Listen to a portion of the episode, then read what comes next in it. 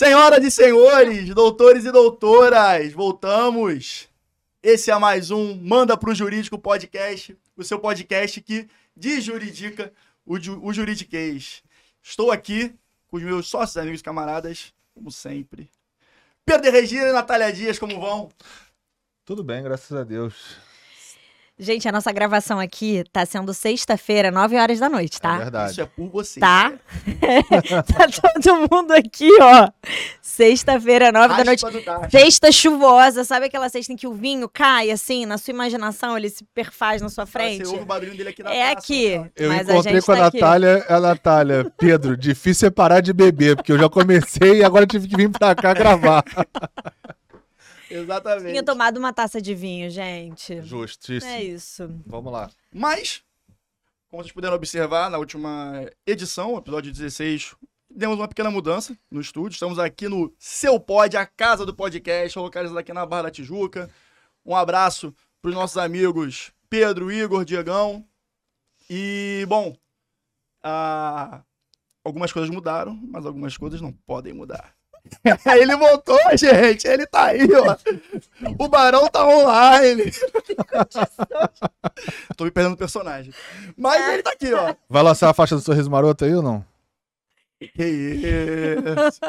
Tá no bolso guardada, né? Gente, pra quem não sabe, a gente tá no Citar, pró- próximo ao Barra Music. E o Rodrigo, o compromisso dele pós-podcast hoje é o show de uma banda que ele é fã, que ele vai mostrar agora. Mostra. falei. Sorrisão, Mostra, sorrisão. Rodrigo, Você falou que é o 01 das suas bandas, Rodrigão. Gente, quem é Sandy Júnior perto disto aí? Bruno Cardoso. Bruno Cardoso. Contamos com você aqui, tá, gente? Bruno Cardoso, manda pro jurídico. Manda pro jurídico. Aqui, ó. Aqui tem um grande fã seu, tá? Enfim. Vamos dar prosseguimento nessa bagaça aqui, porque é importante, somos advogados, temos que portar com a seriedade que a profissão demanda, não é mesmo? Decoro. O decoro, exatamente. Vai lá. Sendo assim, Pedro, liberta aí as pílulas da Liberta, semana. DJ. Vamos lá. Primeira pílula, já que a gente tá na nossa pegada jurídica. É, que bom que a gente Podcast jurídico.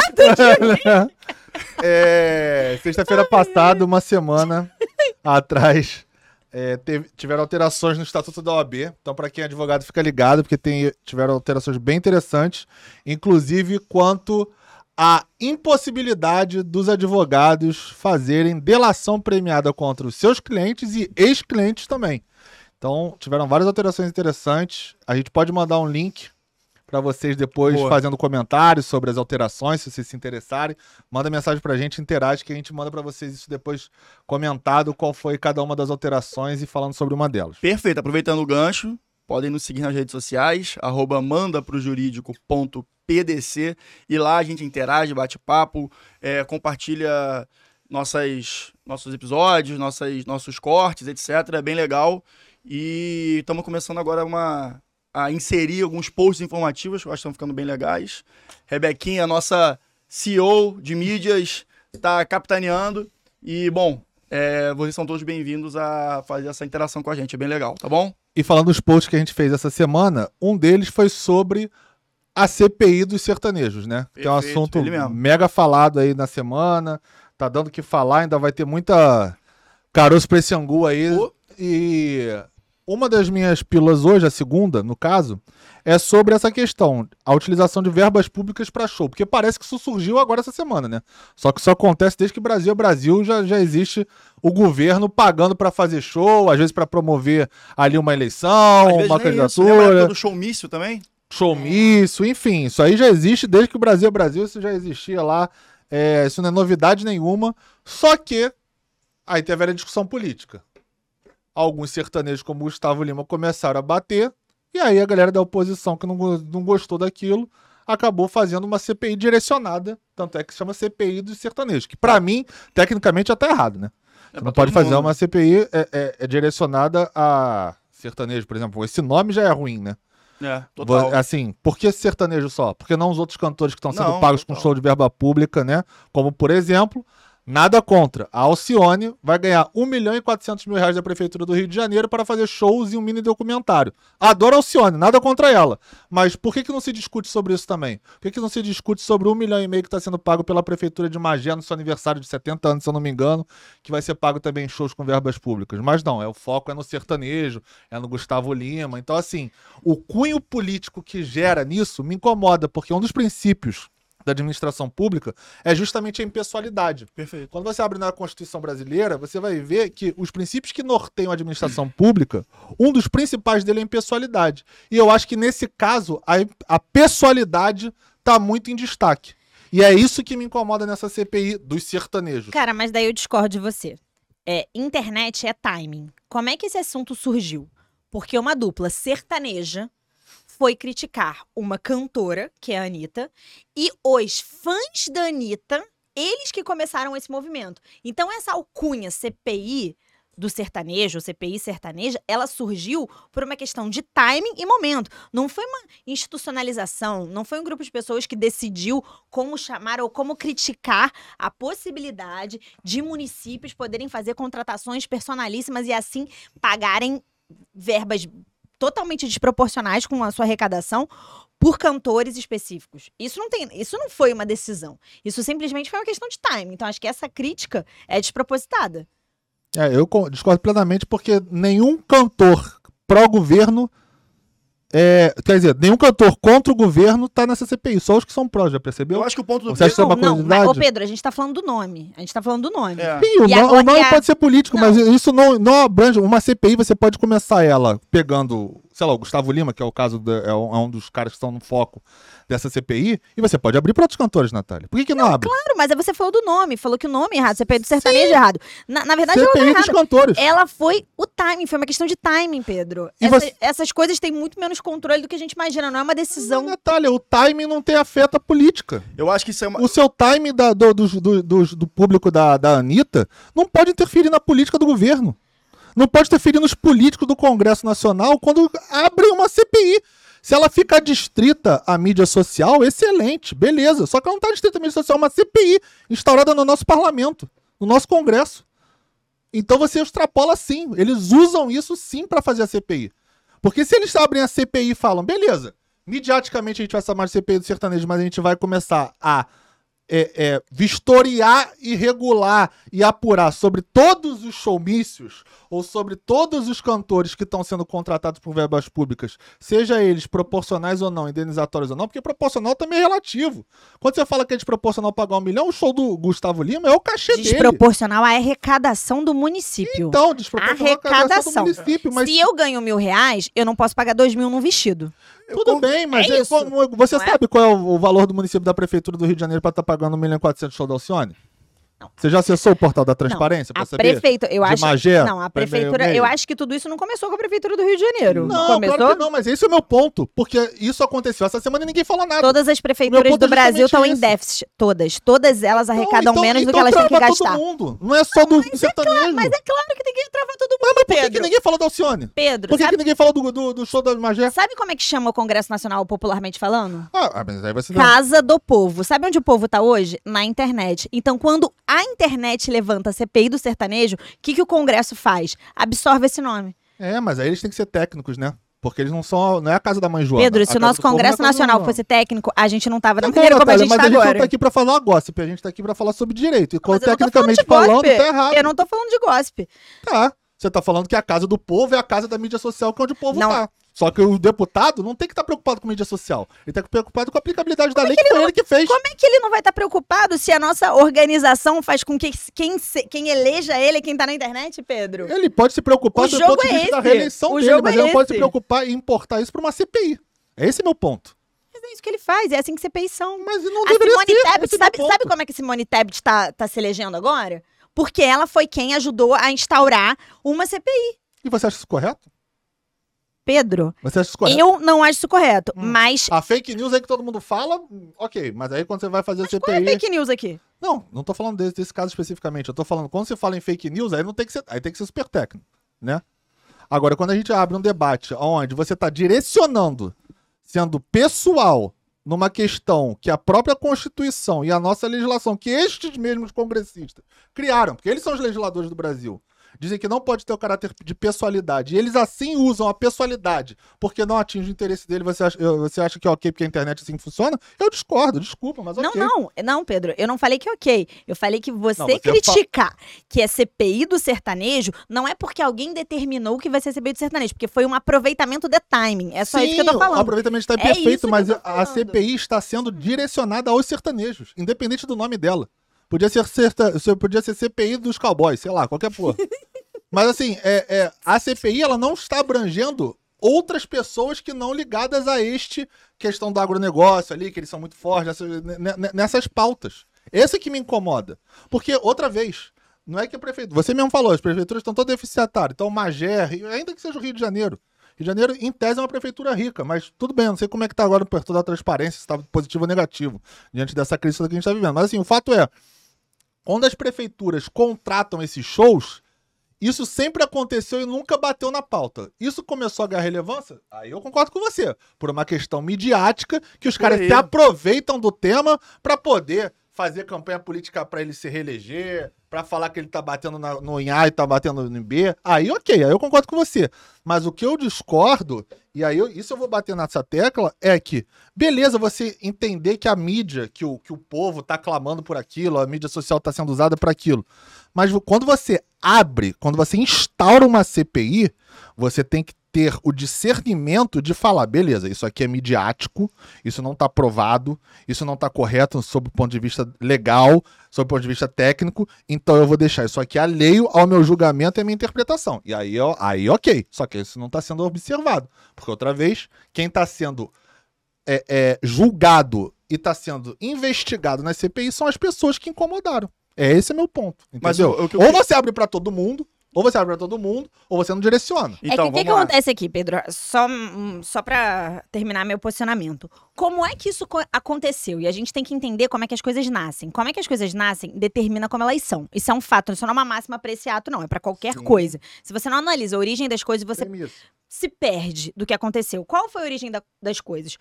Um sertanejo, que agora eu nem me lembro, na verdade, Zé quem é a Neto, dupla. da dupla Zé Neto e Cristiano. E, isso, esse Zezé Neto Cristiano. Zé, não é Zezé. Ah, Zé Neto e Cristiano. Ele foi se posicionar falando politicamente. Sim. O ato dele foi político de criticar uma lei que, na concepção dele, A Rouanet. A Lei Rouanet. ela distribui verba indiscriminadamente de uma forma errada. O que, que aconteceu? Quando ele fez essa Aliás, crítica. Acho que a Lei Rouanet é um assunto que a gente podia muito bem tratar aqui. Não, super, super. Total. Inclusive, eu acho. campo, é, pra- Inclusive, eu pra- acho que essas duas. Eu acho que esse, como a gente fez Sim, no sim, post, esse falar um pouco né? mais sobre É. isso. Mas é só pra concluir. Ele se posicionou politicamente levantando essa bola. Então, o que, que aconteceu? To- Toda reação tem uma Causa reação. consequência, gente. Causa e consequência. E outra, Pedro, óbvio que o Congresso Nacional, compostos, e aí nesse caso especificamente de deputados, excluindo a parte dos senadores, que não estão Uhum. incluídos, eles deveriam se colocar de forma imparcial. Só que não é assim que funciona. Não, perfeito. Não é assim que a política ser, brasileira é funciona. É claro que deveria ser, mas não é assim. Então, Sim. assim, acho que criticar o nome é uma crítica muito superficial dentro do fato. O fato é que você tem uma lei que teve uma grande repercussão, que foi criticada, e quando o cara levantou essa bola, as pessoas pararam. O, enfim, a fanbase da Anitta, que tinha sido criticada, para pensar, poxa, realmente tem essa lei. Mas e como será que essa prefeitura de Guapimirim tá pagando um show que custa Natália continua sendo a vilã número um do interior do Brasil.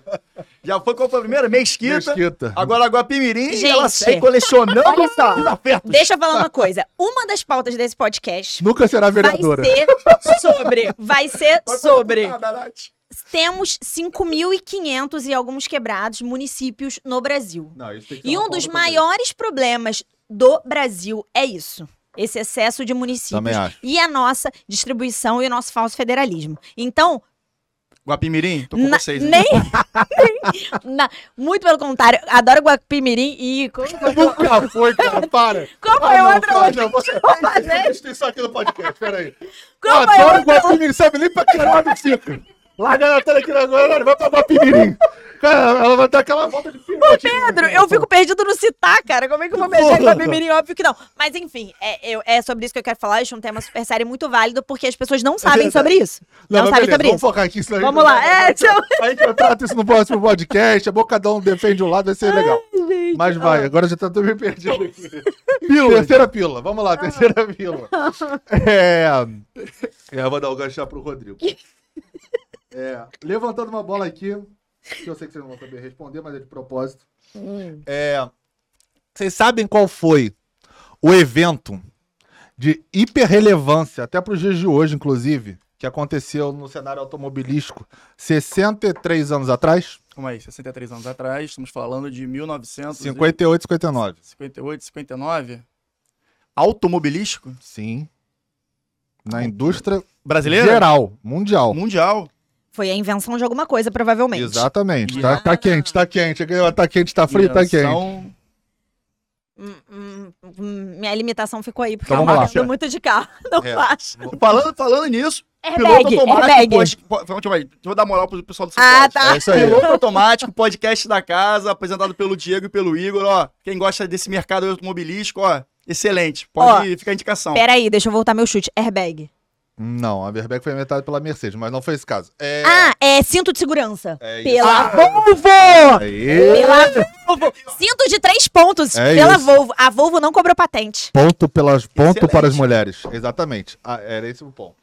A Volvo, 63 anos atrás, ela chamou um engenheiro chamado Nils Bolin. Ele é um sueco e ele trabalhava, ele era especialista em ejeção de piloto de avião. E a, e a Volvo queria desenvolver um sistema de segurança para os carros, para os veículos dela, né? Então ela chamou esse piloto, esse, esse engenheiro, que demorou um ano para desenvolver exatamente o que a Nath falou. O cinto de segurança de três pontos. E aí eu acho que o grande ponto da Volvo foi porque quando ela inventou isso, naturalmente ela arrecadaria bilhões Sim. com essa invenção. E ela abriu a patente porque ela entendeu que aquilo seria muito mais é, benéfico e ela entendeu a importância daquilo para o mundo inteiro. Pra humanidade. Então ela abriu a patente dela para que qualquer montador, inclusive as concorrentes dela, pudessem usar isso. Então achei uma, uma atitude nobérrima e super relevante para todo Humana, mundo, né? né? Com- Nobérrima. É. Eu vou sair daqui e vou usar esse adjetivo. Então, Excelente. já deixando o gancho aí pro nosso primeiro caso que o Rodrigo vai começar Exatamente. agora. Reforçando, que a Nath me interrompeu.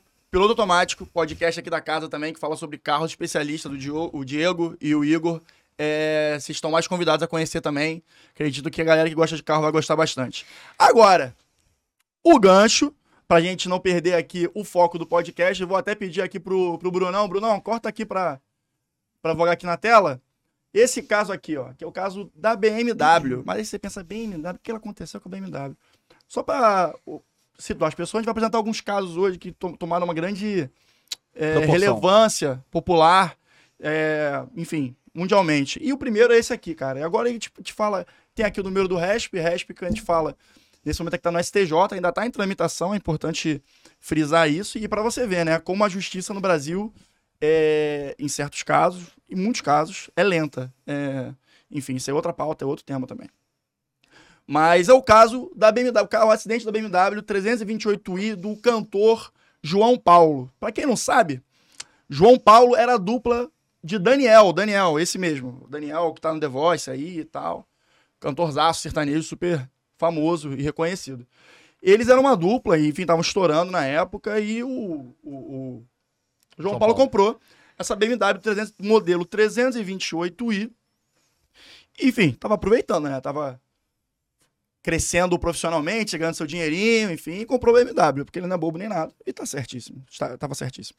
Só que aconteceu, cara, quando ele tava por volta de mil quilômetros rodados, de acordo com a perícia feita, é, ele teve um acidente que veio ao óbito do cantor. Tava sozinho no carro, enfim Capotou. capotou. Tem até umas fotos aí que a, a Rebeca colecionou e botou aqui na imagem. Enfim, um acidente brabo. É, E, posteriormente a isso, foi feita uma perícia técnica com mecânicos, etc. E foi constatada uma falha mecânica no carro. Um carro de mil quilômetros rodados, né? Então, quer dizer, é um carro novíssimo. E, posteriormente a isso, a família, a viúva do, do, do cantor falecido, entrou na justiça visando uma compensação, uma indenização por parte da BMW perante esse, esse falecimento, né? E ao ocorrido. E, cara, hoje em dia, como ainda está em tramitação e etc., a, a indenização gira, pode girar de 250 a 600 milhões de reais. E aí eu te pergunto, por que isso? Porque foi feito na, na inicial um pedido para que houvesse é, uma, uma espécie de pensão com valor pro, é, proporcionalmente dois terços do que era o faturamento do cantor João Paulo à época. Só que o processo ainda está em andamento e esses valores seguem sendo acumulados e corrigidos, corrigidos. Pelo, pelos índices econômicos, como todo processo que perdura no tempo. E tá, e enfim, e nesse caso ainda não temos uma decisão, é, o que não acho que seja positivo para nenhuma das partes. Talvez a BMW estrategicamente faça isso para ir empurrando, mas teve recentemente uma decisão em, em sede de STJ, e, mas também nada conclusivo, é uma questão mais processual mesmo. No mérito ainda não temos uma decisão, o que é muito uh, triste para a família, né? Eu fico pensando no, no lado da, da, da, da, esposa, dos filhos, como é, esse caso deve ser não só financeiramente, mas psicologicamente desgastante para todo mundo, né? É muito complicado. O, o, o, direito, ele, a justiça, ele supera propriamente questões financeiras e esse caso para mim é um exemplo muito forte dessa, desse impacto nas vidas.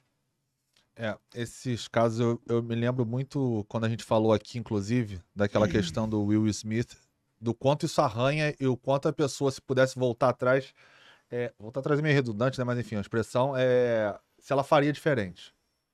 Porque, apesar de não estar um caso muito em holofote, não. Mas olha o quanto isso. A, a gente acabou de contar um caso de uma atitude nobre da, da Volvo, que reverbera e repercute até hoje. Todo, a Natália, que nem é ligada em carro, sabia.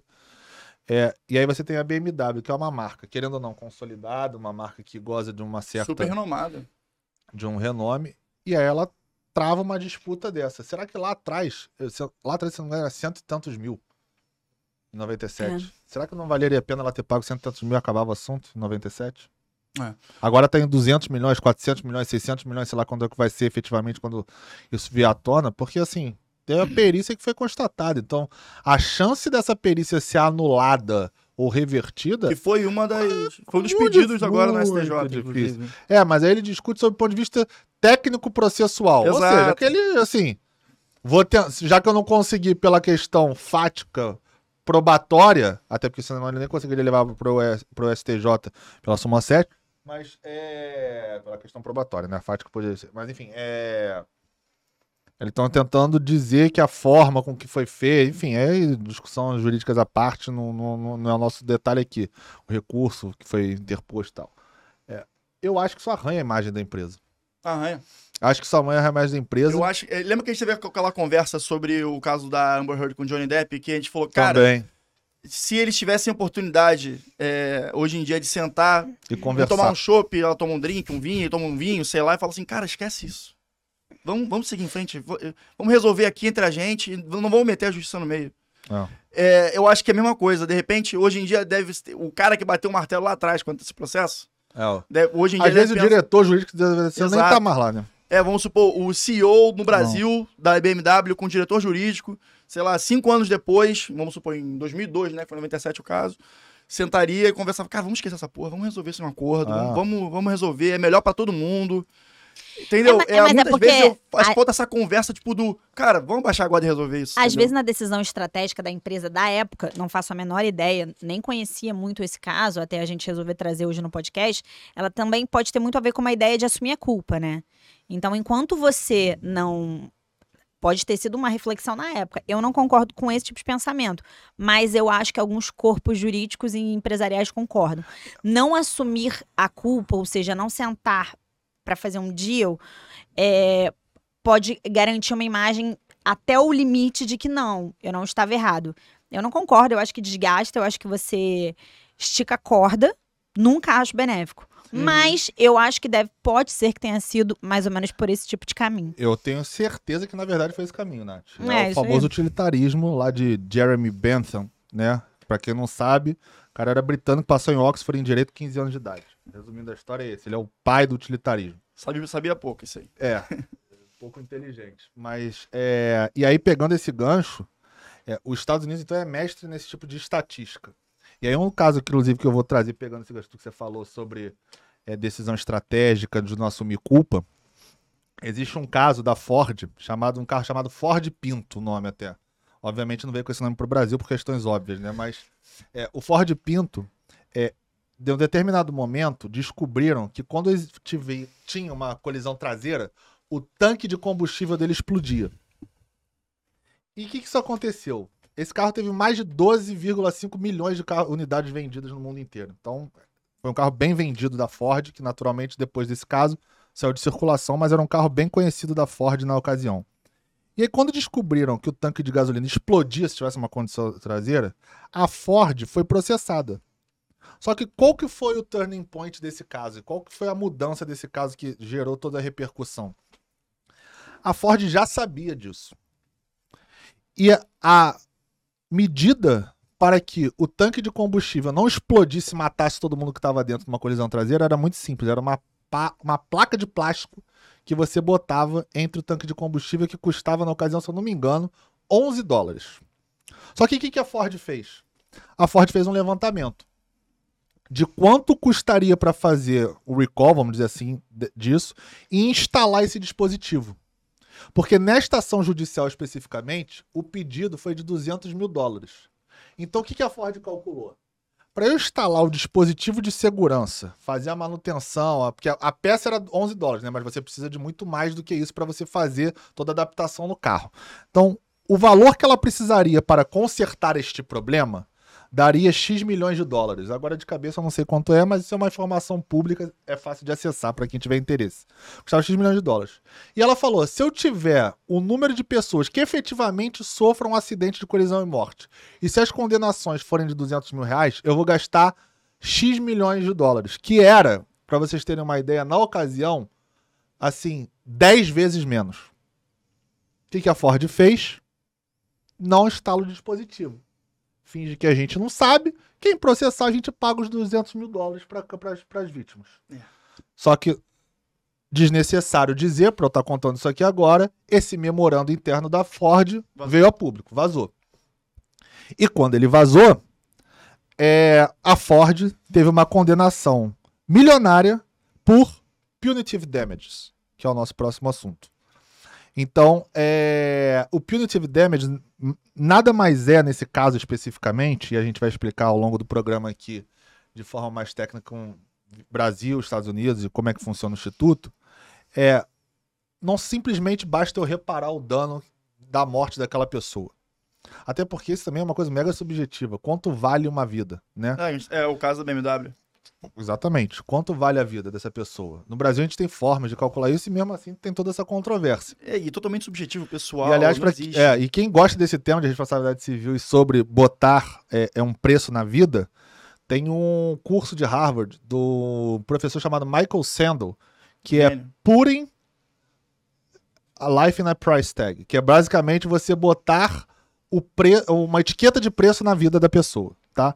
Então, resumindo, resumindo o que eu estava falando, é quando a Ford foi condenada, o juiz, o, jura, o júri, né? Porque nos Estados Unidos tem júri para esse tipo de caso, diferente do Brasil. O júri entendeu que não seria suficiente simplesmente a Ford reparar por aquele dano que ela causou na morte, sabendo daquilo. Tinha que ter alguma condenação que fizesse a Ford ser inibida de ter esse tipo de atitude antiética, amoral, criminosa, entenda como quiser. E aí, esta condenação nos Estados Unidos majora consideravelmente. Quando você vê aquelas notícias nos Estados Unidos que o cara foi condenado a 400 milhões de dólares, 500 milhões de dólares, 700 milhões de dólares, esse é o punitive damages, que é quando você tem uma condenação astronômica para justamente o cara forçar que ele sabia que estava errado, podia ter feito diferente, mas ele escolheu o caminho errado e, consequentemente, ele tem que ser, aquela atitude tem que ser é, é, repreendida a ponto, a ponto dele não querer ventilar a hipótese de fazer de outra forma outra vez. Exato. Só para pegar um gancho também, fica até indicação de leitura. O Michael Sandel, o pro- o professor que você. é um filósofo que você mencionou, tem um livro também muito famoso. Eu já, já dei umas umas, umas papeladas lá, dei uma lida. É o Justiça, o que é fazer a coisa certa. É um livro extremamente reflexivo e, cara, eu acho que supera o questionamento e o raciocínio jurídico. Eu acho que todo mundo poderia ler e, assim, é, é, é bem interessante. É, esse livro, inclusive, é do curso. Sim. Esse, esse Put in Life on a Price Tag é uma das aulas que ele ministra no curso chamado Justice. Desse curso Justice é que surgiu esse livro, que seria Ah, o compilado perfeito. da aula dele. Perfeito. Mas só fazendo um parênteses aqui antes da gente entrar nesse assunto, porque eu gosto muito de história, etimologia, eu fui pesquisar como é que surgiu o Punitive Damage e onde surgiu. Foi na Inglaterra, quando King George III é, teve uma notícia veiculada no, no, no- num jornal da época chamado The North Britain, que atacava lá a imagem dele. Ele se sentiu super ofendido com aquilo, começou a mandar expedir mandado de intimação pra todo mundo, à torta e à direito, até chegar num cara chamado John Wilkins. Esse John Wilkins, ele foi intimado, teve sua casa toda revistada, inclusive item pessoal, documento, anotação dele, de uma forma muito agressiva e truculenta das autoridades da época. E ele, que era um parlamentar de oposição, mesmo assim se sentiu ofendido e processou o cara que comandou tudo aquilo. Toda aquela operação, que chamava Wood, Mr. Wood, né? E aí, nesse julgamento, nesse julgamento, é, o cara foi condenado, o Mr. Wood lá foi condenado, beleza, o Winkers ganhou ação, só que ele falou, não adianta a gente condenar ele por esse valor. Isso é irrisório, ele vai pagar. Isso não vai impedir que ele entre na casa das pessoas e continue fazendo o que ele acha que tem que fazer. Se a gente não der uma condenação que efetivamente gere um caráter punitivo para ele e, e- e- e pedagógico para que ele saiba que aquilo está errado, que ele não pode fazer aquilo dessa forma, ele vai continuar fazendo. Isso não vai ser só comigo, isso vai ser com todo mundo. Então, ou a gente aqui, júri, condena ele e aumenta e majora essa indenização é, e o juiz homologa isso, né? Vamos dizer assim, em termos já atuais. Perfeito. Ou então, é, isso vai continuar e o próximo pode ser você. E quando ele teve esse argumento, ele conseguiu vencer e disso surgiu o Instituto do Punitive Damages. Exatamente. Cara, é, eu adorei que vocês falaram do Michael Sandler. Eu acho que todo mundo deveria ler esse livro Justiça. Ele não é um livro, na minha opinião, é jurídico e É, nem para e nem para as pessoas que estão voltadas para essa área. Ele é um livro sobre a sociedade. E acho que sintetizando assim sobre o que esse livro quer dizer, na minha perspectiva, depois que eu depois que eu li esse livro, que até faz um tempo, é, é uma frase que eu sempre falo. Legalidade e justiça são coisas diferentes. Nem tudo que é legal é justo e nem tudo que é justo é legal. E eu acho que com isso vale a gente dar uma pequena explanada sobre essa questão de punitive damage, que é um instituto que no Brasil não é aplicado. Ele é um instituto, ele é um instituto norte-americano e que a gente, em algum momento, mais ou menos entre 2015 e 2019, falou um pouco mais. Os tribunais tentaram levantar isso, mas a gente não absorveu é, até por uma compreensão de legalidade do instituto. E o que, que é um instituto, assim, aplicado nos Estados Unidos e não no Brasil? Aqui no Brasil, quando a gente fala de responsabilidade civil, apesar da gente estar falando de um, de um podcast hoje consumerista, responsabilidade civil e direito do consumidor, em algum nível, eles têm uma grande relação. Quando você está falando sobre responsabilidade civil, ou seja, quando você está falando em algum nível de indenização, seja dano moral ou material, a gente está pensando em ressarcimento. Você está pensando em dar à vítima aquilo que lhe foi tirado, ou a gente pode estar falando de um lucro cessante, um dano emergente, daquilo que eventualmente ela poderia ter ganho, que é o caso do João Paulo. Quando a gente fala do punitive damage nos Estados Unidos, que a gente tentou importar mais uma vez e não, não o fez, a gente também coloca uma questão de punir o autor da lesão. Você não só tem um caráter de ressarcimento ou indenizatório. Isso é um- é nome que todo mundo já falou, ah, é uma ação indenizatória. Aqui é dano moral, dano material.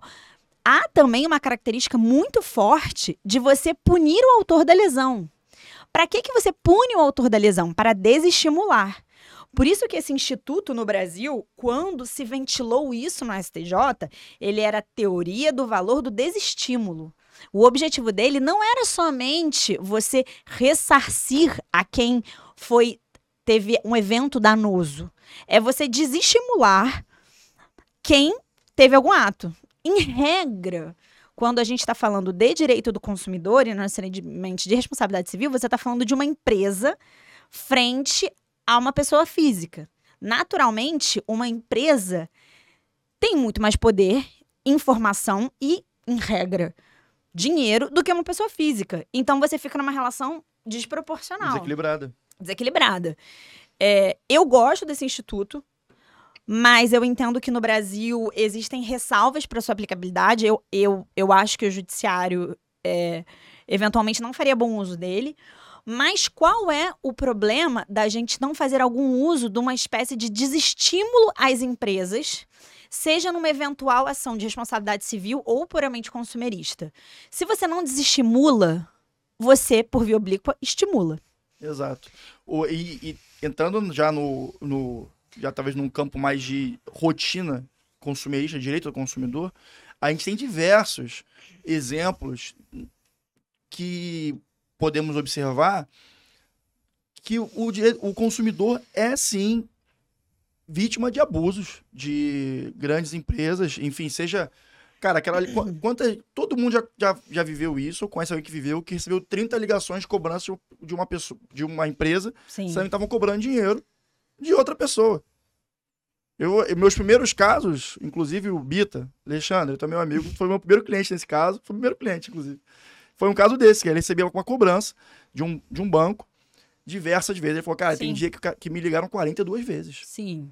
É é um inferno. Sim. Assim, fala, ah, é só uma ligaçãozinha. É Não é uma É ligaçãozinha. assédio, né? Quando você liga 42 vezes, a gente tá falando de quase duas vezes por hora. Sim. Você não consegue trabalhar. É, inclusive, em regra, isso é entendido como mero aborrecimento. Só que teve um caso recente Exato. que a pessoa recebeu 100 vezes a ligação e estava é. aprovado. Aí esse o STJ, eh, não me lembro se foi JEC, se foi, não me lembro que, qual foi o tribunal, para ser sincero. Mas ele entendeu que nesse caso não era mero aborrecimento. Ali estava ultrapassou, extrapolando, é. né? Aí Exatamente. entra o desestímulo. É, de- por Você isso, eu a- desestimula a Exato. empresa a manter esse tipo de conduta. Eu acho que certa. O, o punitive damage no Brasil, eu não acho que tenha que ser uma. uma- um copy-paste do, do modelo americano. Mas eu acho que em certos quadros, certas janelas dentro do direito brasileiro, a gente pode beber um pouco da fonte desse instituto, sim. É, porque É. o problema é que as pessoas não sabem também, quando elas importam, né, quando elas param para estudar certos institutos estrangeiros, elas não param para estudar a fundo como é que ele funciona. Ah, sim. Que é uma coisa bem. que- Né, é- é, o fake news já existe há muito tempo, porque o brasileiro nunca foi pesquisar a informação, o fundamento da informação. É, o brasileiro Então, pega a já é uma informação, coisa aí seja que lá eu- qual for que mais Exatamente. é. Ele vai ali naquilo, e se alguém falou que é amigo dele, aquilo é a verdade absoluta e o baile segue. Mas assim, é, o por que eu tô falando isso? Porque nos Estados, no próprio Estados Unidos, é, diferente da nossa legislação aqui, que é uma legislação, sei lá, Código Civil, Código é, de Defesa do Consumidor, tanto faz se você estiver no Amazonas se você estiver no Rio Grande do Sul. Vai ser da mesma forma, é a mesma lei, não tem diferença. A lei é Estados- mesmo. Os entendimentos podem ser um pouco diferentes, mas, mas a é de mesmo. tribunal, mas a interpretação sobre alguma questão do caso Concreto. concreto. Mas a Exato. lei é exatamente a mesma. Nos Estados Unidos, não. Nos Estados Unidos, cada estado pode fazer a sua legislação. Nos Estados Unidos, cada estado tem uma legislação específica. E alguns estados, por exemplo, como Louisiana, sequer aceitam punitive damages. Então, em Louisiana, por E exemplo. são 50 estados, né? É, São. o- s- nos Estados Unidos tem estados que não aceitam punitive damages. Eles não entendem que aquilo é válido, aquela aplicação. Então, só aí já é diferente É, do que se prega. Louisiana é um, caso, é, um, é um estado especificamente complicado nos Estados Unidos. Tudo bem, mas, mas não ele é, é, um único. híbrido do civil law É. com o... Com law. common law. Mas, não- mas, não é, mas, não é, mas não é o único. Então, assim, Ah, tá. é, é- é- o que eu quero dizer com isso é, até nos Estados Unidos, para você é, é, usar o instituto do Punitive Damage, você tem requisitos também. Não é também a torta e a direito. Não é para qualquer tipo de ação, não é para qualquer tipo de caso. Não é assim que você pode usar desenfreadamente e restritamente, que foi inclusive a, a palavra que o STJ usou para não validar o instituto aqui, no Brasil, do Punitive Damages. Ele bota exatamente essa palavra. Eu acabei falando sem querer, mas ele usou exatamente essa palavra. O instituto não pode ser usado irrestritamente. Porque vo- você tem que, você tem que parar para analisar o caso e você tem que fazer a adaptação. E aí, naturalmente, o julgador vai ver se ele tem que majorar aquela, aquela condenação ou não. Não. Porque esse instituto do Punitive Damage, como eu disse, começou lá na Inglaterra, mas ganhou muita força nos Estados Unidos, né? Ficou mais famoso, vamos dizer assim, nos Estados Unidos. O grande lance dele é que até, até o nosso Código de 16, a gente não tinha certos institutos, como por exemplo o O 944 Código Civil. do O Código, Código Civil. Civil que ele tá falando. É, no Código de- Civil de 16, que é o anterior ao nosso atual, que é de 2002. Isso. Então, ele não tinha institutos como que veio no Código Civil atual, do 944 e do, no- do 884, dos artigos 944 e 884 do Código Civil atual, que você tem certos parâmetros. Então, por exemplo, o enriquecimento sem causa, que é do 884. Então, quando você dá uma condenação, por exemplo, astronômica dessa de 400 milhões que você condena a Ford, pô, você tá enriquecendo a pessoa sem, sem, Sim. sem causa. É muito enquadrável essa hipótese, entendeu? Porque não se enquadra no, no, num dano moral Porque não é razoável você- você, você- ultrapassa o que você recupera no dano material. Exatamente, Então, porque... você está enriquecendo sem causa. Você não tem motivo daquele dinheiro estar entrando. É É, basicamente exatamente é isso. Parece meio, meio piegas, assim, a forma do- dele ter falado, mas é bem, bem, bem didática e explicativa, porque É. é isso mesmo. Assim, não faz sentido. Tudo bem você perder o seu ente querido, é uma coisa complexa. Ninguém tá aqui pra julgar esse tipo de informação, porque é muito difícil você botar a price tag numa, numa vida, né? Uma etiqueta de preço numa vida. É muito complicado. Como é que você faz isso? Né? A situação do julgador é muito complexa. Quanto vale a sua vida? Quanto vale a minha? Quanto vale a sua? Quanto vale a, a sua aí que tá assistindo a gente? É muito É, difícil você fazer essa valoração. Sempre vai ser motivo de debate. É sempre, sempre vai ser motivo de debate, mas o ponto é, alguém tem que botar. Porque você não tá no judiciário pra pedir? Porque se você não tivesse no judiciário pra pedir, não teria essa discussão. Então, de alguma forma, você vai ter que botar. Exato. Seja o parâmetro que você utilize, quanto ele ganhava, qual era a projeção da carreira dele, métrica. expectativa de vida, independente da métrica que você use, e tem algumas parametrizações para quem interessa pela, cau- pelo, pelo, por esse tipo de caso no direito brasileiro, de- em jurisprudência, é, você tem que botar um preço. E aí, não é razoável, naturalmente, por exemplo, esse- como a gente tá falando, 400 milhões numa, numa, pe- num, num- num caso. Porque se fosse assim, imagina todo mundo entrar com uma ação dessa pra ganhar 400 milhões, imagina Exato. acabou, né? Você fecha a Ford no mundo inteiro. Então, assim, é, é, é- é essas nuances que aqui no Brasil não funcionou. E aí, naturalmente, quando você chega lá em cima no STJ, o STJ tem que botar um marco. E o marco foi, não dá pra usar isso à torta e à direita como vocês estão usando. Não vai usar. Então não é uma discussão que é fechada. Pode ser que daqui a pouco chegue um doutrinador, interprete de outra forma, aquilo comece a ser entendido nos tribunais de outra forma, porque ele consiga convencer o julgador a entender e interpretar aquilo de forma diferente.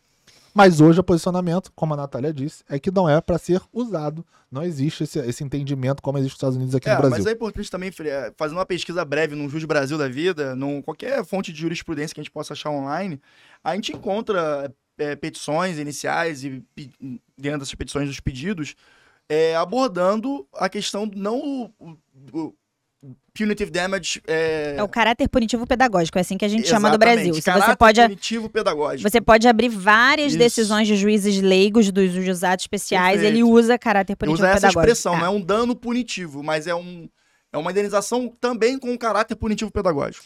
Eu acho que vale muito. De repente, vale até um podcast pra gente falar sobre isso. Quando eu trouxe essa ideia da gente falar sobre punitive damage, quando a gente trouxe o direito do consumidor, é mais pra gente abrir a nossa cabeça e pensar que existem outras formas de enxergar, de enxergar a relação entre empresa e pessoa lesada.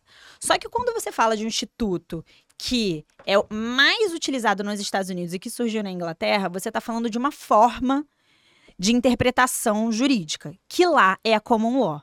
E o que, que acontece? Eles validam muito mais o fato. Aqui no Brasil, a gente usa civil law. Então é por isso, e eu acho que essa é uma explicação técnica válida, por isso que é tão difícil para o Brasil importar esse tipo de conceito.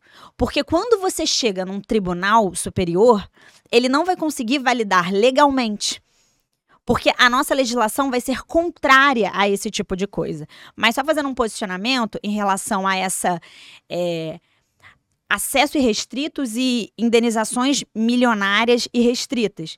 Na minha opinião, esse tipo de condenação com caráter punitivo pedagógico, usando o termo que os juízes leigos. Juiz leigo é, é o, o juiz que não é togado, ou seja, não é aquele juiz de direito que trabalha no juizado especial, que é uma lei que surgiu no Brasil, que tem juizado especial civil, juizado especial criminal, para desafogar o judiciário. Eu acho que. Um dos motivos. Um dos motivos é esse. E dá celeridade, porque em regra é uma ação que tramita muito mais rápido. Pelo menos assim ela se pretende na lei dela e, e de fato é o que acontece, ela é uma ação mais rápida. Sim. É, eu acho que você não vai ter várias indenizações milionárias porque você não vai ter várias ações, porque não vai haver requisitos. porque as empresas vão ficar inibidas de praticarem aquele tipo de ação.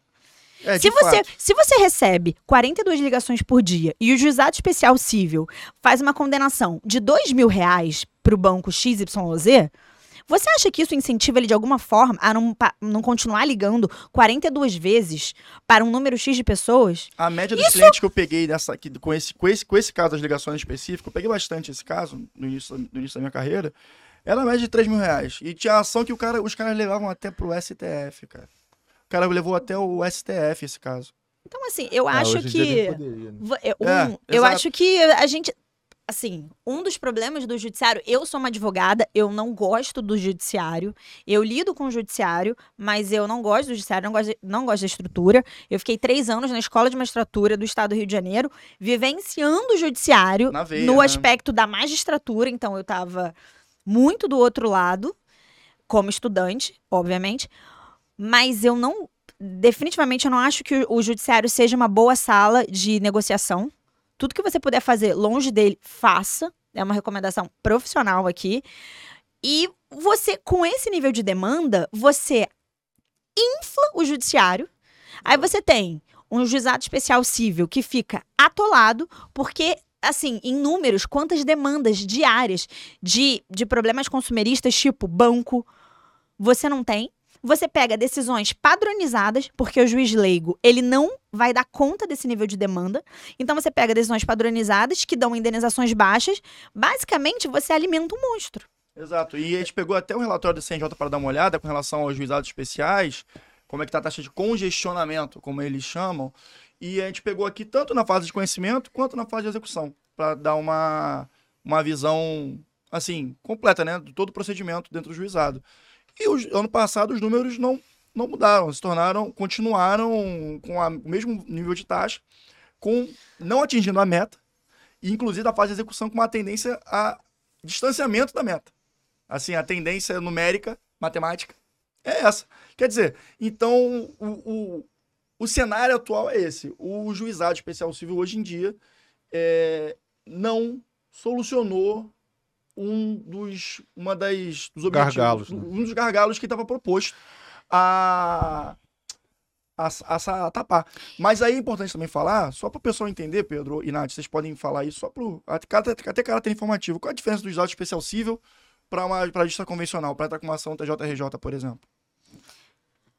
Eu acho que assim, ba- ba- não, o, Pode falar. ah, o Pedro pode falar melhor, mas assim, basicamente, hoje, além de alguns requisitos, é valor da causa. O valor da causa, exatamente. São É teto, né? Teto, É, exatamente. perícia, enfim. Exa- Tem alguns Assim, requisitos. na verdade, perícia Basicamente, é discutir, mas enfim, outra história. Eu acho que a gente pode sintetizar, a gente pode É. trazer a lei, que é até uma lei legal, assim. Uhum. É baixa complexidade e o valor da causa, ou seja, você tem uma limitação.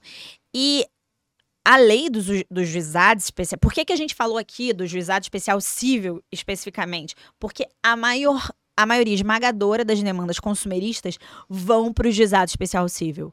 O famoso juizado de pequenas causas, É o, pequenas JEC. causas. É o pessoal juizado de pequenas. É. O pessoal mais fala. Juizados falam de pequenas causas. Juizado de pequenas causas. É, exatamente, exatamente, exatamente. E aí, só, só fazendo um parênteses, antes de ter essa, essa, esse posicionamento do STJ, foi curioso porque lá no escritório a gente teve um caso que a gente ganhou um punitive damages.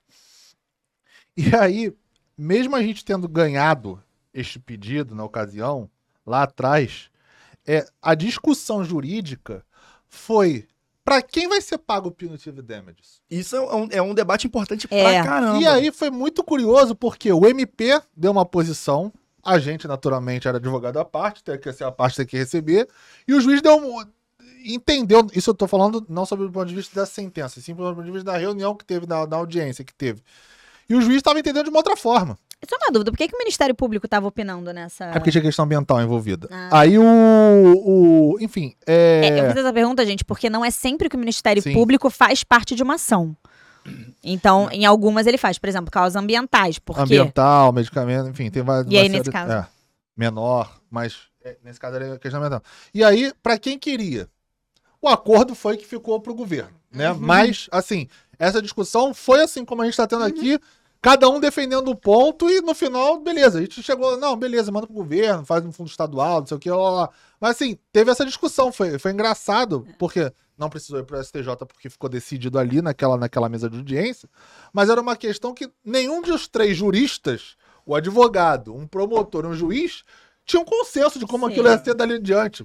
Porque ainda que você condene, tá bom, mas e agora pagava quem? Qual é o CNPJ que recebe Exato. isso aí, entendeu? Exato. E aí teve essa discussão que eu achei bem curiosa, mas ou- outra vez, hoje em dia não é esse o entendimento do STJ, hoje em dia isso não se aplica. Tomara que surja aí um doutrinador com propriedade que estude sobre o caso, porque eu acho, e aí eu concordo com o que vocês estavam falando aqui antes, que operadoras de telemarketing, por exemplo, que a gente sabe que são as mais chatas, nem o Guga, que é o cara mais querido do Brasil, o labrador humano, até ele falou que ele acha um saco a ligação de telemarketing, né? Labrador humano. Então, assim, é, é muito chato. E eu acho que, assim, se não tiver um punitive damages pra botar um marco e interromper, vai continuar. Você pode fazer lei ali que o cara tá te enchendo o saco, ligar pra aquele negócio pra te bloquear. Essas medidas que a gente até anunciou aqui numa pílula, eu acho, É. você tem que botar um final de número, eu acho que é 3003 pra você saber que é ligação. Gente, todo mundo sabe que hoje em dia celular, o cara tá ligando teu celular pra fazer ligação de telemarketing, né? O que Exato. eu mais recebo aqui é celular. Celular aqui, por que número você tá me ligando? Você vai lá e vem uma ligação gravada. Então, sempre tem uma forma de burlar Exato. quando vê uma leizinha dessa. Sempre tem um gancho, um É. gatilho, uma nuance, alguma coisa nesse Eu acho que o sentido. que é importante a gente trazer aqui, que a gente tá pegando um instituto americano, né, e tentando encaixar numa realidade tupiniquim, É. é, é que isso é, é comum. Eu acho que e- e esse debate de importações e exportações de legislação, por que não, Uhum. é, deve ser mais trabalhado. Esse- essa ginástica jurídica, eu acho que é interessante para todo, pra todos os lados, é, tanto pro, pro, pro importado quanto pro exportado. É verdade. Nesse mesmo sentido, já cabe ao nosso próximo caso aí, que são das marcas. Como é que é? Corta pra, corta pra um aí. Corta aqui, Brunão. Corta, aqui corta pra tela. 18. É, isso aí, ó. E esse caso aí, cara, da Philip Morris, que é um caso que te, que é um caso que aconteceu... Eu acho que- vamos, vamos- vamos falar pra, lá do, dos produtos antes? Ah, boa. É, É porque que aí já pega o gancho. É, civil, cê- assim. é, né? é. É. Aí, ó. Esse aí, esse aí, o Pedro que identificou isso pra gente. E o Pedro é um cara como vocês já puderam reparar durante esses 17 episódios que ele pega uma raivinha rápida de vez em quando. é, Famoso pega ranço, ele o famoso- é pega famo- ranço. é o famoso pistola, né? Eu sou o cara calmo, gente. É, e aí, a partir disso aí, ele começou o nosso grupo das pistoladinhas dele. Eu acho que não tem ninguém mais digno e preparado pra falar sobre isso que o Pedro. Prepara o corte, que se ele ficar pistola, excelente. Cara, eu comecei a reparar isso. É, Na verdade, eu já reparava algumas coisas de direito do consumidor, sob o ponto de vista de enganar o consumidor. Inclusive, hoje eu vou, dar- vou falar uma coisa. Lá vem ele, Começou, começou. começou a pistolagem então Ah, já. Hoje eu tava no restaurante, falo o nome ou não falo? Se Vamos- for, eu vou falar. Tava no primeiro. Esplanada Grill, ali no Leblon. Aí tava Perdemos comendo. Esplanada, eu gosto de você. Eu adoro uma carninha. Não, a comida é Pedro, boa. a devagar é com boa. andou, devagar A comida é boa, mas eu vou falar. Eu tava comendo lá. E aí, eu pedi uma fraldinha. Beleza, tá lá comendo a fraldinha, o camarada tá lá cortando a minha carne. Uma alcatra sabor fradinho, igual o. Aí tá, o camarada tá lá cortando a minha carne pra me servir. E ele tava servindo as pessoas que estavam na mesa comigo. Beleza. É bom, é É, bom, tá tava bom. boa. Aí, beleza. Serviu lá. Num dado momento, o acompanhamento que eu tinha pedido, ele já tinha servido todo mundo, não tava. Eu olhei pra trás pra ver se ele tinha feito o pedido. E eu vi que a minha carne ainda tinha um pedaço, porque ela tava, ele foi cortado numa tábua. Aí, beleza, eu vi que a carne tava ali.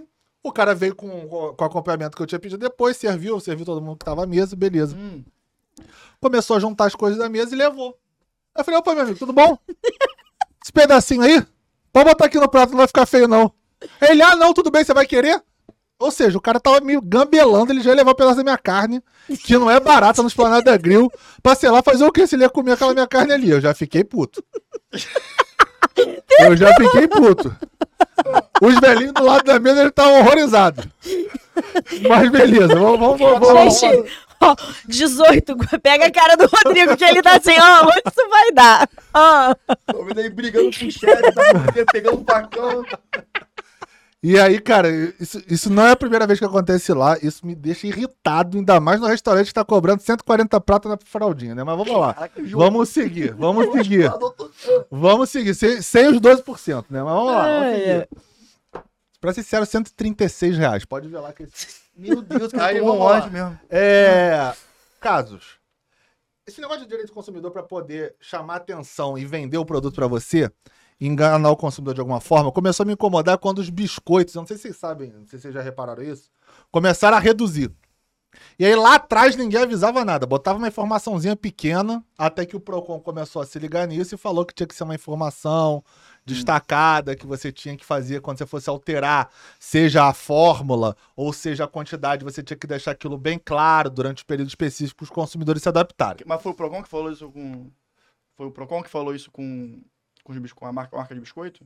Eu não ouvi. Ah, foi, foi, foi o Procon. Pensei que se fosse me zoar com o da carne. não, não, não. Só queria Foi, saber. foi o Procon. Se teve ação, Não, provavelmente porque teve o. Procon não falou até agora do Outback, né? Que a batata diminui e o preço aumenta. Ninguém. Ah, mas eu também falei isso. Isso é muito grave. Quando o Outback cortou o acompanhamento e cobra agora por fora que eu falei, todo mundo me criticou. Não, não é possível. Eu fui lá. Falei, pode ir lá que o Outback tirou o acompanhamento da carne e aumentou o preço em 10 reais de cada carne lá. Brasil, não- vamos Não sei se seguir. vocês estão percebendo, eu tô alimentando a fera aqui. Mas vamos seguir, Vai. vamos seguir. Gente, mas um assunto então depois que a gente vai tratar é sobre inflação. O preço dos alimentos aumentou, É, então quem aí, comercializa. Ah, é alimento pré-pandemia, tá também. Eu vou botar a fatura do meu cartão de crédito aqui pra nego infartar. Vamos lá.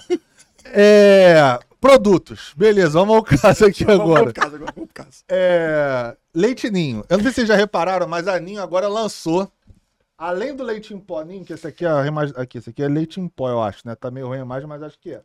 Ela lançou o composto lácteo. E a embalagem, meus camaradas? Joguem no Google. Composto lácteo da Ninho e, compo- e leite em pó da Ninho. É igualzinho. Ali tu tem que ser perito pra identificar a diferença. Essa aqui é outra, essa aqui é fases, é diferente. Ah, tá. É, mas é igualzinho. A única diferença é que aqui, e essa aqui também é embalagem antiga. A única diferença é que aqui vai estar escrito composto lácteo ou leite em pó. Se você não lê isso aqui, todo outro layout é, se não é idêntico, é muito parecido, todo mundo vai cair. Ou seja, você tem que observar agora o que as marcas estão fazendo para naturalmente vender um produto mais barato como se fosse da qualidade do produto mais caro. E é uma diferença irrisória, assim, salvo engano, né? Então quer dizer, Às o cara vezes- tá ganhando o preço, quase praticamente o preço do produto aí- original É. numa. Num, num valor, num, um produto que não é baseado no- na matéria-prima principal do Sim, produto. e me incomoda já, mesmo que fosse caro. Já me incomoda você fazer isso dessa forma. é. Muda completamente o layout, então vê se vende, pô. Vai lá, lança, né, amarelo, lança verde.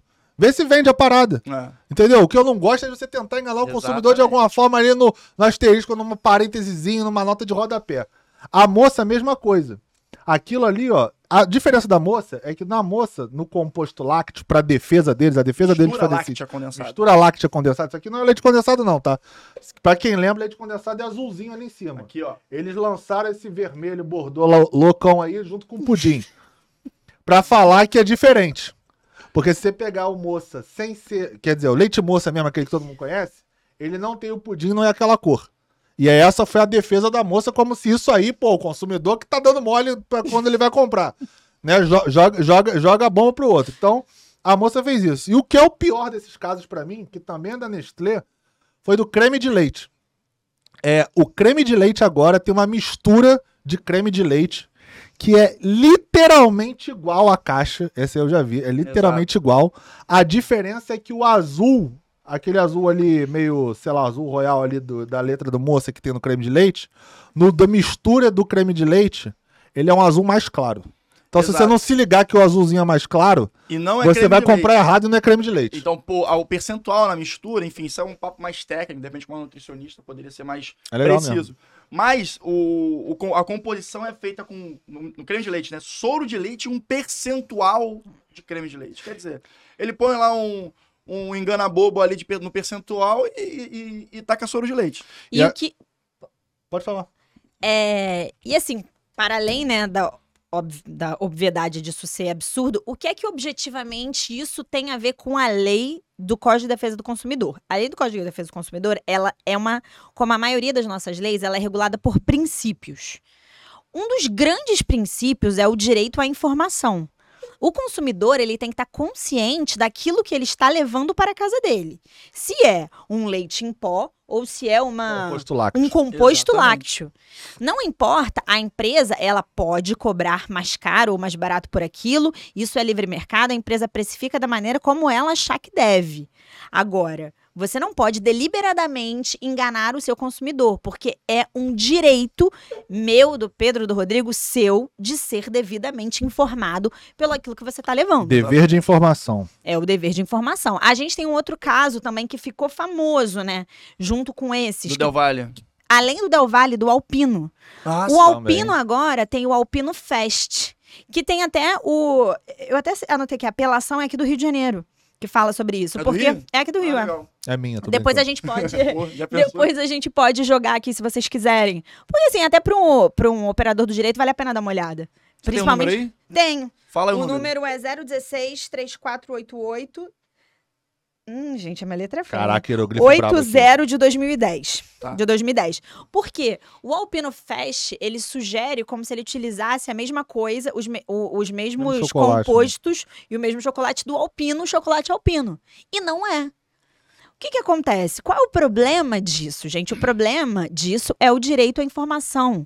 Não é o que você comercializa, mas é a forma como você comercializa, que numa base para além de jurídica, ela é desrespeitosa com quem está comprando. De qualquer forma, sabe? Então, assim, isso é desrespeitoso. Engraçado que a nossa pauta era hoje e eu tomo, eu gosto de tomar café com leite em pó. Só que eu compro em casa molico. Café com leite em pó, eu tomo café Jura? com nunca leite. ouvi falar disso. Então, meu café com leite é com leite em Com pó. leite em pó? Alternativo? Café com leite, não? Tu já deve ter tomado no Então, escritório já, quando a Ana o meu vai... é com leite em pó. Ué, dona Vandinha? Aí, Me enganou. gente, a vida inteira eu tomei com leite em pó, achava que era comum até descobrir, até casar. E o meu marido fala, gente, mas leite em pó? Eu falei, Leite líquido. eu achava que era muito comum. Enfim. É, eu fui olhar hoje o molico. o- nunca tinha me atentado a isso, gente. Eu não sou atenta a esse tipo de coisa. O molico é o molico azul, que é o que eu consumo. Não, é desnatado. Aí, Pedro, tá sabendo, hein? Ele é leite em pó. Ele não é um composto lácteo, Aham. etc. Isso, gente, é dever à informação. É Todo qualquer- mundo deve estar consciente A daquilo que você informação consome. tem que ser clara e assim. Pra uma criança que aprendeu, acabou de aprender a ler e escrever. Entendeu? É. É, A questão é essa, tem que ser muito claro. Então, qualquer, comuni... qualquer indução A É, erro. a erro do, por parte do consumidor já se considera um ilícito, de acordo com o CDC. Claro. Isso aí tá, isso aí a gente encontra onde? Artigo 37, parágrafo 1 publicidade enganosa. É. E aí, se quiser. Eu, não vale a pena ficar lendo aqui, eu acho que vai ficar muito, muito juridiquês, que não, não é a nossa proposta. Então, há essa, essa vedação, há essa previsão pró-consumidor, então, cara, é ficar atento. Ah, E- Outra, outra coisa, pegando o gancho do chocolate, o sonho de valsa, pra quem gosta, não tem chocolate. É, dorme com essa. É. O sonho de valsa não tem chocolate. A produção galera. aqui ficou. Você acha que tá vendo o bombom aqui e o sonho de valsa ele tem sabor de chocolate. É igual o Burger King Igual ou McDonald's. É, exatamente. Sabor de aroma. costela, que inclusive foi o McDonald's, Rodrigo, que falou o brasileiro está acostumado a comer sabor. É isso mesmo. O que aconteceu? Dando uma atualização com relação ao McDonald's. McDonald's, se você não mandar Burger aquele King. cartão black lá que pode comer restrito o quarteirão em vocês, se prepara pra perder um cliente que come os seis sanduíches quando vai lá. Aconteceu uma audiência. Não, a gente falou sobre esse caso, do- não sei qual foi o episódio, tem um, tempo, tem um tempinho já.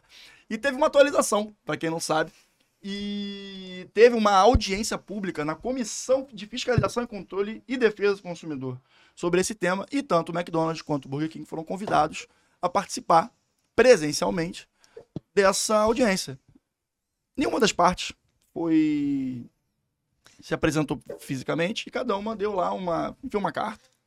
E o McDonald's soltou essa aspa muito polêmica, para não dizer. É aquela famosa contrário. fala infeliz, né? É, o cara Aquela coisa que se você É, pudesse voltar no tempo. Sim. é aquele famoso faltou o consultor do vai dar merda, né? Tipo assim, É. cara, não põe isso vai dar merda. Faltou mandar pro jurídico. É, faltou. Exatamente. Aqui, ó, Burger King Nossa, gente, me deu até uma fominha agora. Pois é, mas tá vendo essa carne aqui? Tem só sabor, Sei. não, tem, não é carne não. Pior que não dá nem pra falar que vai comer no Bob's, né? Que nem existe mais o Bob's, né, irmão? Que- Não existe mais, Rod? Onde é que tem Bob's? Bob's, Fala prova, aí. prova Não. que existe, patrocina Não. a gente. Cadê o Bob's? Tá onde? Fala, vai. É Tem que eu não centro, frequento tem o Bob's, mas ele Não ainda tem mais, não. Aquele Bob's tem. Ah, é, tem lá atrás, né? Tem Verdade, Carioca, verdade, verdade, legal. verdade, verdade. Só vende milkshake. Achamos um Bob's. Achamos um Franlitos. Franlito. Double cheese. Mas vamos lá. Mas enfim, é, eu acho que com relação a isso também vale, vale a pena é, mencionar a questão do, do CDC quando trata da oferta, que ela tem Sim. que ser veiculada é, de forma suficientemente precisa. Ou seja, cara, faz o mínimo. É. Cara, falando, falando do? Bob's aqui, eu tenho que fazer um parênteses. Você sabe como é que o Bob's veio pro Brasil? Vocês sabem?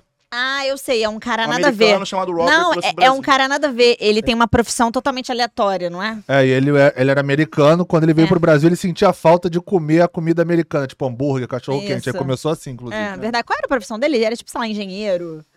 É Hum, agora eu não assim. lembro. Pode Gente, ser. se alguém pesquisar, manda É. pra gente, pra gente. Manda pro jurídico aqui. É, primeiro. Bob's, inclusive, na Domingos Ferreira, Copacabana, no Brasil. É verdade, era em Copacabana. É. Não sabia que era Curiosidade do... totalmente aleatória, mas eu guardei isso na minha cabeça. Eu não me lembro que era do Bigos Ferreira, mas eu sabia que era do. Se você estivesse no show do milhão agora, você tinha ganhado um milhão de reais. Pois é, já pensou? Vamos seguir, vamos, Vamos seguir. seguir, pelo amor de Deus. Ah, Então, esse, o caso, teve essa- a gente deu essa atualização e agora a gente vai falar, então, voltando um pouquinho naquele papo do Punitive Damage do caso Philip Morris, né? Vamos lá. Ah, que é. é. um caso que mas é legal. o Pedro, como já teve... Del Valle, a gente não falou Del Valle. Ah, é, deu vale. O Del Valle aconteceu, cara. O Del Volta Valle no teve, Del Valle, teve- gente. é, tá enlouquecendo que a produção. Teve uma... Corta pra 18. É que a gente ainda não tá habituado, galera. Daqui a pouco a gente vai ficar melhor que o pouco- Luciano Huck nisso aqui. Exatamente. O que aconteceu? O caso da Del Valle foi o seguinte, gente. O PROCON do Distrito Federal proibiu o da Del Valle a comercializar o suco, falando que o suco era um suco. E que é porque ele não continha a quantidade mínima para ser considerado néctar, suco ou refresco. É que é de 50%. Exatamente. É aquele suquinho de anilina que a gente já conhece, é né? uma, uma bebida saborizada. É tipo Ah. Tang. Quem lembra do Tang? É, Aliás, como é que é o tangue? Será que é suco? Não deve ser, deve ser pó de alguma Cara, coisa, o né? Tang deve ser uma coisa que uma gelatina. cara. Vou lançar aqui. né? enfim, e, Gelatina líquida bebível, sei lá. E aí o Procon, nesse caso, já, já se posicionou e já trouxe essa vedação ao suco do Vale, porque eu acho que é, é, nesse- é, enfim, bate nessa tecla da informação, da publicidade enganosa, que é, é uma prática. É uma Cara, prática. e eu acho que nesse caso, e na verdade eu nem estudei especificamente pra gente falar nesse viés, mas ele também tem um aspecto de saúde pública, especificamente nesse caso do Del Exato. Valle. Porque quando você sugere ao consumidor que você está ingerindo suco, que é uma, uma tem uma percepção social que é algo saudável, mas na verdade você está ingerindo mais do que 50% de compostos açucarados, isso é totalmente diferente. Você causa obesidade, você incentiva a diabetes. É, eu acho que esse caso não teve nada a ver com isso, que o, o juiz do Distrito Federal não chegou nesse ponto, mas é só uma outra perspectiva também que a pública. gente, que a gente Perfeito. pode olhar O sobre tangue isso. é preparado sólido de fruta. Caraca, que loucura. Mas é importante bater esse papo no- com relação ao Del Valle, porque já houve algum posicionamento é, das autoridades públicas quanto a isso. Mas vamos agora bater na tecla do, da- do, da Philip Morris, porque o Pedro já, já trabalhou nesse mercado, né? De certa forma, tempos atrás. De Então, certa acho- forma, não. Total não, não forma. diretamente, não diretamente na Philip Morris, entendeu? Não, sim. Mas, enfim, eu acho que cabe essa, essa, essa pauta, porque bate na, bate na tecla do Punitive Damage também. E, enfim. É, então, Pedrão, fala aí o que, que esse caso, porque eu acho que vai ser bem interessante. Vai, vai arredondar bem a, a pauta. É, na verdade eu vou fazer um parênteses antes também, pegando aquele gancho que a gente estava falando do caso do Ford Pinto, das aulas do Michael Sandel. O Michael Sandel também fala uma vez no caso da Philip Morris na República Tcheca, sobre o utilitarismo aqui que a gente falou, de Jeremy Bentham e tal, enfim. É, na República Tcheca, a Philip Morris tava tendo, naquela época que tava é, tentando você parar de fumar, políticas de governo... Peraí, Pedro, só, só fazer um parênteses que eu acho válido. O Pedro falou, a segunda vez que ele fala sobre utilitarismo. Qual é a lógica utilitarista que os Estados Unidos especificamente usa? Você vai encontrar utilitarismo com é, concepções diferentes. É, a vida ela tem uma análise quantitativa. Você pode pensar, uma vida vale mais do que 500 mil vidas? Ou uma vida vale a mesma coisa do que 500 mil vidas? Você entendeu? Uhum. O que, que vale mais? Eu posso é, optar por é, a- a- abrir mão ou deixar com que seja ceifada uma vida para poupar outras 500 mil ou não, isso não é justo. A ótica utilitarista, ela pensa nesse aspecto, mas ela analisa sob a ótica quantitativa. Uhum. Ou seja, 10 vidas valem mais do que uma.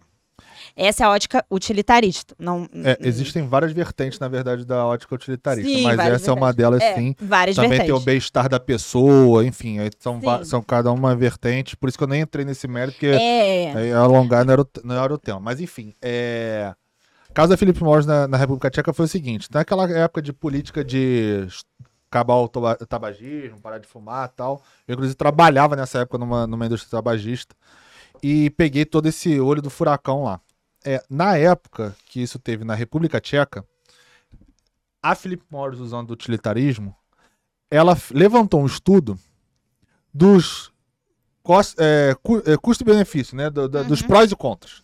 Dos prós e contras, tá? Que é, outra vez, uma das filosofias, uma, da- uma das vertentes do, do utilitarismo.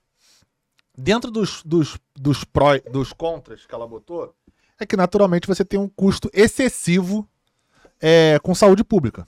Porque o governo tem que investir naquilo, porque as pessoas fumam, aquilo cau- causa naturalmente, causa naturalmente é, doenças, daquilo reverbera para outros assuntos, enfim. E aquilo gera custo para o Estado. Em compensação, nesse estudo da Philip Morris, ela botava os benefícios. Qual era o benefício? Primeiro, tributação. Todo mundo sabe, e principalmente no Brasil isso acontece, em países desenvolvidos também, Austrália, altíssimo, enfim. A maioria dos países hoje tem uma alta tributação, é muito taxado os produtos tabagistas Para desincentivar o consumo. justamente para desincentivar o consumo, exatamente. Então, uma das uma da- do- dos prós que a Philip Morris naturalmente levantava é: eu pago muito tributo. Se você fizer uma política dessa, eu vou deixar de pagar tanto tributo assim que as pessoas vão deixar de consumir. Então você vai deixar de arrecadar, Uhum. né? Aí outra vez. É na balança quando você bota entre você botar uma vida ou estar ganhando dinheiro, né? Nesse caso assim, de forma rasa, naturalmente, né? Outros custos. Quanto mais as pessoas usam tabaco, naturalmente elas morrem mais cedo. Então você economiza INSS, Previdência. pensão, previdência, custo de moradia. É pirâmide coisas, etária, né? né? Você- Exatamente. E assim vai.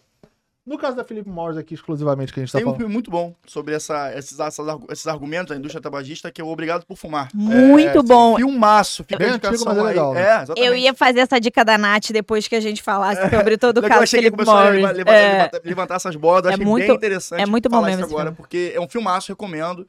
E é um trabalho, fala de um relações públicas, né? Então, É. é, bem interessante. E Pedro, aí, vai lá. resumindo o caso da República Tcheca, naturalmente, quando esse, esse estudo veio a público, teve uma comoção popular muito grande, porque ele estava levando por um lado que as pessoas se sentiram na República Tcheca naturalmente incomodadas.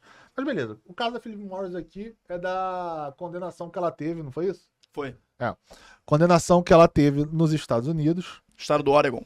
estado do Oregon, é, a pagar uma indenização milionária para uma mulher que foi acometida de uma doença respiratória, naturalmente, é, e consequentemente entrou com uma ação contra Philip Morris e conseguiu ganhar essa ação judicial.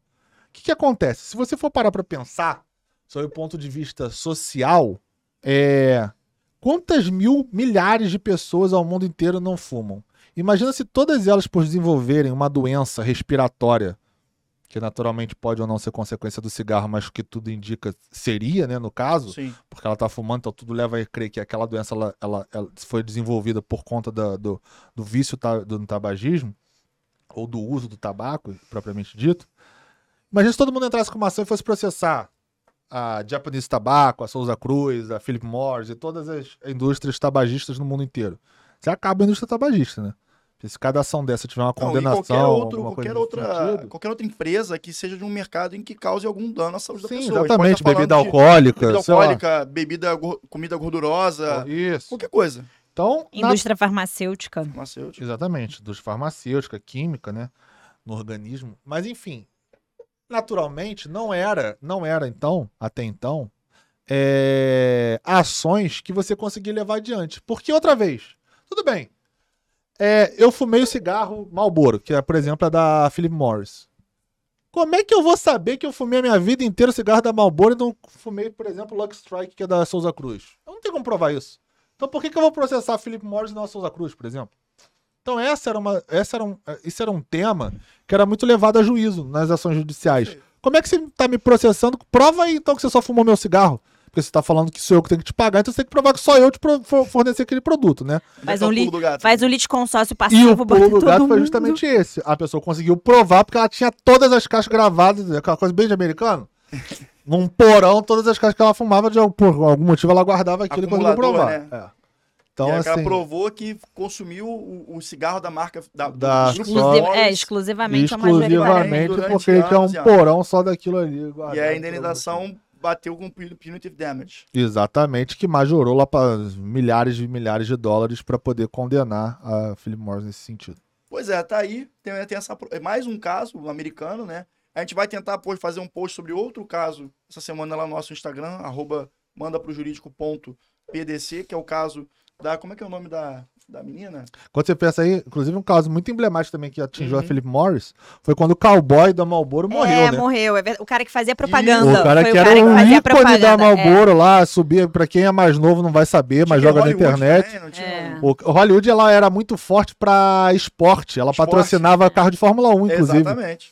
Não, isso é interessante, porque hoje em dia a propaganda de cigarro, proibido. ele é, ela é vedada, né? Ela é Exato. vedada. Eu peguei essa transição. Você pegou? Eu peguei, eu tava, eu estava trabalhando me nesta transição Eu na não, me, eu não me lembro não muito só de a legislação da propaganda de- de já era cigarro. proibida quando Você eu fui lembra? Eu não me trabalhar, lembro muito. mas eu peguei a mudança da legislação onde você não podia mais fumar em ambiente interno. Ah, isso eu peguei também. Eu Isso devia eu tava trabalhando lá na época. 16 anos, É, aí, eu acho. é eu tinha uns 16 anos. Porque eu lembro Não, que... É, foi 2010, 2011. 10, 12 anos a menos, 18. é exatamente. É, e, eu, e eu lembro que eu peguei essa coisa que era até uma coisa. Agora eu posso falar, me sinto confortável em falar, mas era muito curioso, porque quando teve essa transição, você não podia fumar, por exemplo, dentro da empresa. Eu Sim. tava numa indústria tabagista, né?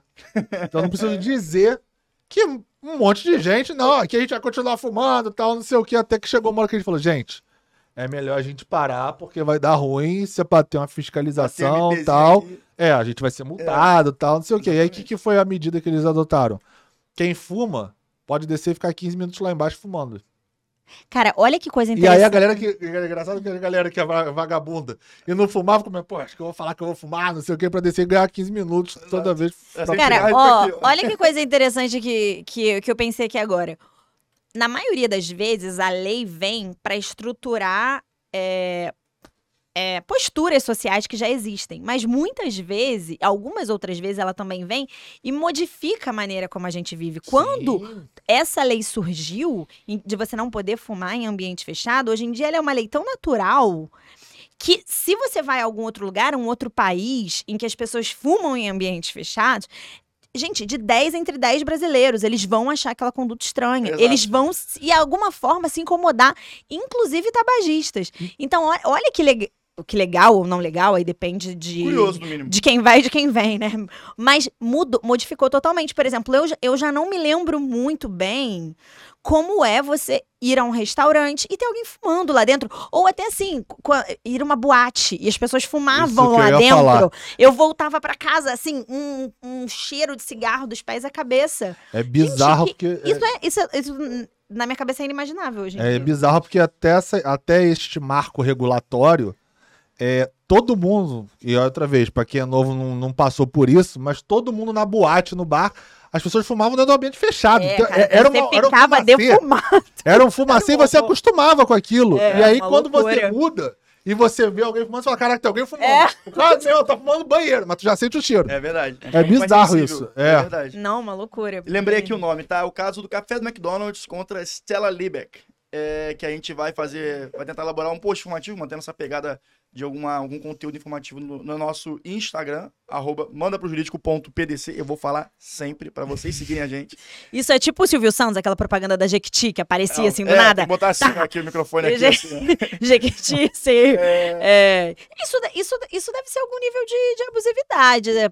Você pode, é uma propaganda indireta. Você tá ali vendo televisão. Jequiti, imagina. Pá, Jequiti. manda pro jurídico. e, bom, gente, a gente. Vocês têm mais alguma coisa a adicionar? Eu Eu acredito. Não. foi, né? Não, eu acho. Eu, eu, assim, o programa hoje foi meio caótico. Eu acho que É, assim, gostei. uma energia caótica de sexta-feira. Começou com o do Pedro E uma- começou e uma coi- e uma coisa- fogo no negócio E uma tá coisa meio importante vocês saberem, gente. Eu e o Pedro, a gente se, se atrita, mas a gente é amigo, tá? Fica É, tudo é, bem. A gente é é. amigo, a gente é sócio, a gente tá. É ótimo, a gente. Isso aqui Até porque se é. não for pra ser assim, dentro de um ambiente de três advogados, não tá fazendo sentido É e a gente tá verdade. fazendo alguma coisa errada. É verdade. Exatamente, não tem nenhum, nenhum é, mal entendido entre mim e a Natália. Pelo contrário, a gente tá super bem. É só discussão jurídica. Cada um tem um ponto, defende o seu e é isso aí. Bota. Exatamente. É A gente vai verdade. sair daqui, vai tomar um vinho todo mundo. E é uma engraçado, a gente se conhece há muitos anos, todos nós, nós três. É, não tem nada a ver, ficou quase um papo terapêutico aqui, né? Mas a gente se conhece há muitos anos, hoje aqui mais ou menos três, quatro anos, Três, e a gente anos, e convive bastante desde então, porque a gente estudava junto duas vezes por semana, agora a gente trabalha junto, e a gente nunca brigou. É verdade. É verdade. E a gente, assim, quebra o pau nesse sentido. Não é como se a gente só tivesse conversas, ai, meu É, se fossem querido. outras pessoas, eu acho. Que, que belo. Hoje o Pedro me chamou de banana de pijama, cara. Se fossem outras pessoas, eu acho que já teria arriscado muito mais. Mas aí eu, Ah, tô- é. eu fico muito Em minha defesa, tu também já falou né, lá daquele meu terno bege lá, que uma vez. Inclusive, eu tô com a calça dele hoje, tá? Tô com a calça dele hoje aqui. Agora, fala aí, fala aí. Não, mas agora você também que você botou um terno É, azul marinho. É, ele mandou, agora ele me ligou, e falou, porra, agora tu acertou tua paleta Acertou. aqui. Agora ele tá com essa porra de paleta aí agora, paleta de cor. É porque o Rodrigo é jovem advocacia. É, jovem advocacia. É. Galera, Mas, a gente tá enlouquecido É, tá aqui, enlouquecendo, vambora. Sexta-feira eu tenho um show do sorriso. O Bruno Cardoso tá me esperando. Bruno, eu tô chegando, calma, gente. É, e, gente, já sabe, né? Qualquer coisa, é, manda pro jurídico, tá bom? Um grande beijo. Semana que vem a gente tá de volta.